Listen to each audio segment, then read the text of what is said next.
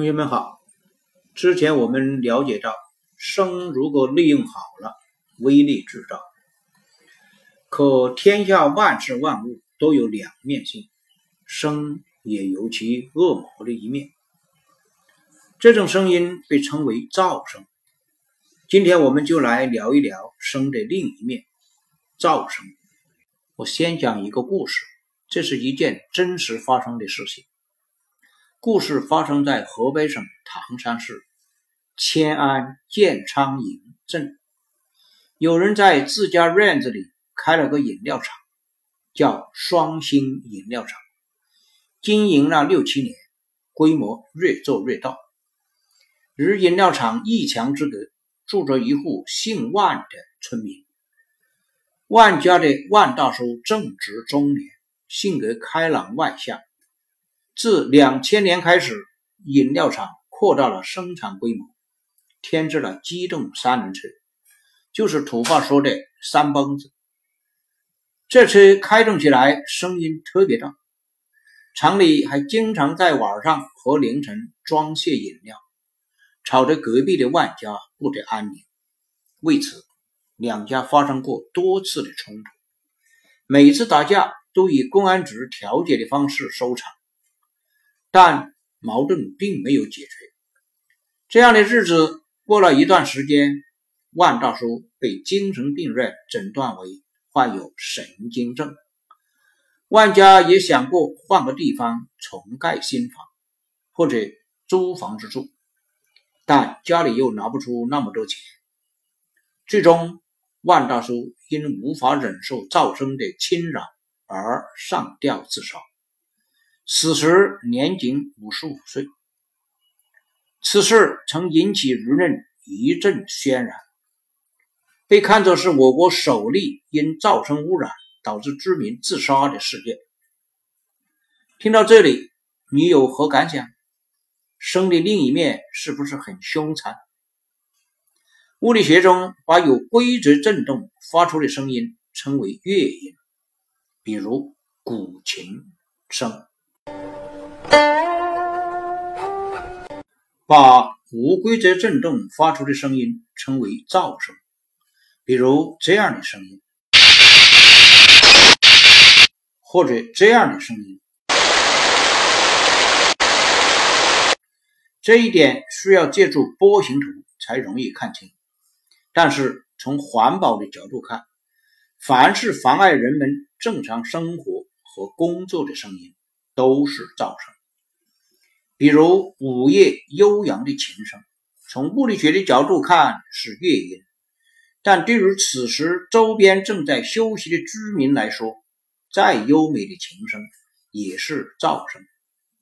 又比如球场边啦啦队的呐喊、尖叫，对无关的旁人来说很吵人，但对于场上的球员来说，却是必须的动力，又不能视被视作噪声。噪声也有强弱之分，我们该如何区别强弱不同的噪声呢？我们知道，声调的高低用频率来表示，单位是赫兹。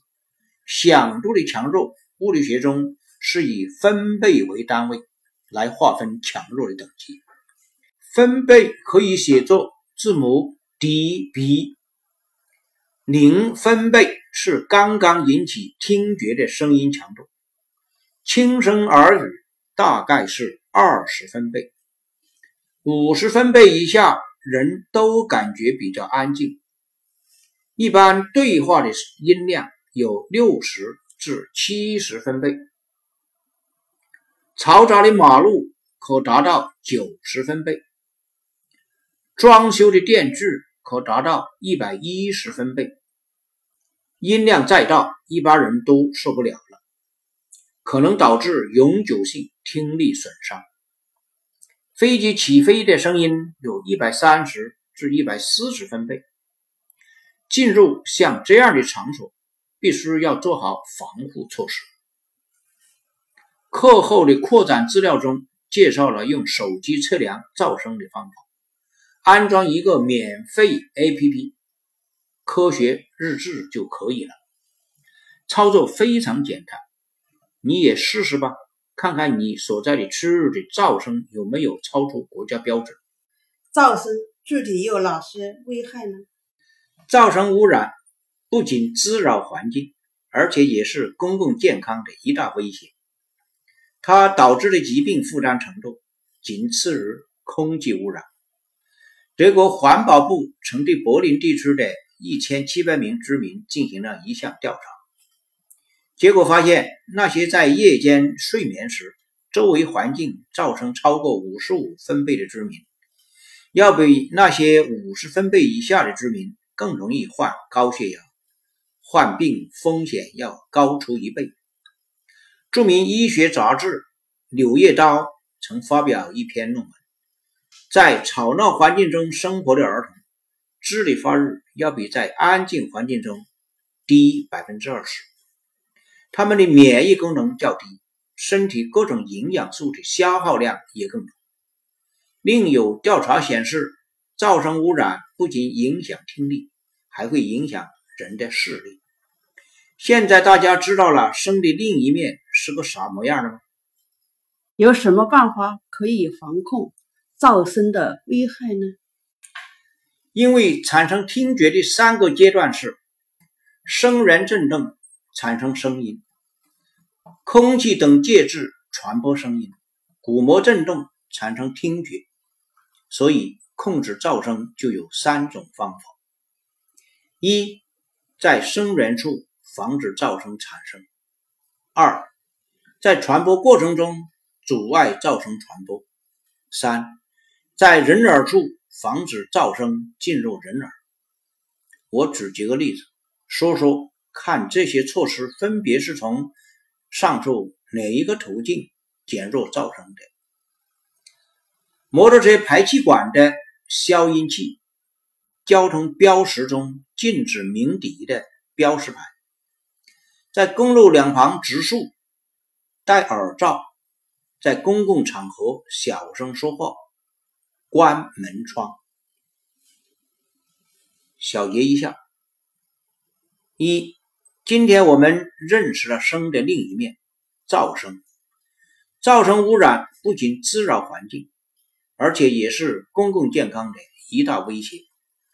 长期待在噪声环境中，心血管、听力、视力、儿童的发育都会受到损害，甚至会令人忍无可忍。直至发展到自杀的地步。二，物理学中以分贝为单位来划分响度的强弱等级。人类感觉较安静的环境是五十分贝以下，人能承受的噪声上限是一百一十分贝左右。三，防控噪声有三个途径：一，在声源处防止噪声产生。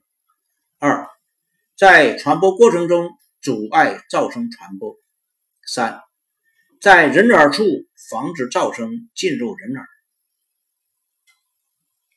别忘了用手机测测你周围的噪声，方法就在文稿最后的扩展资料中。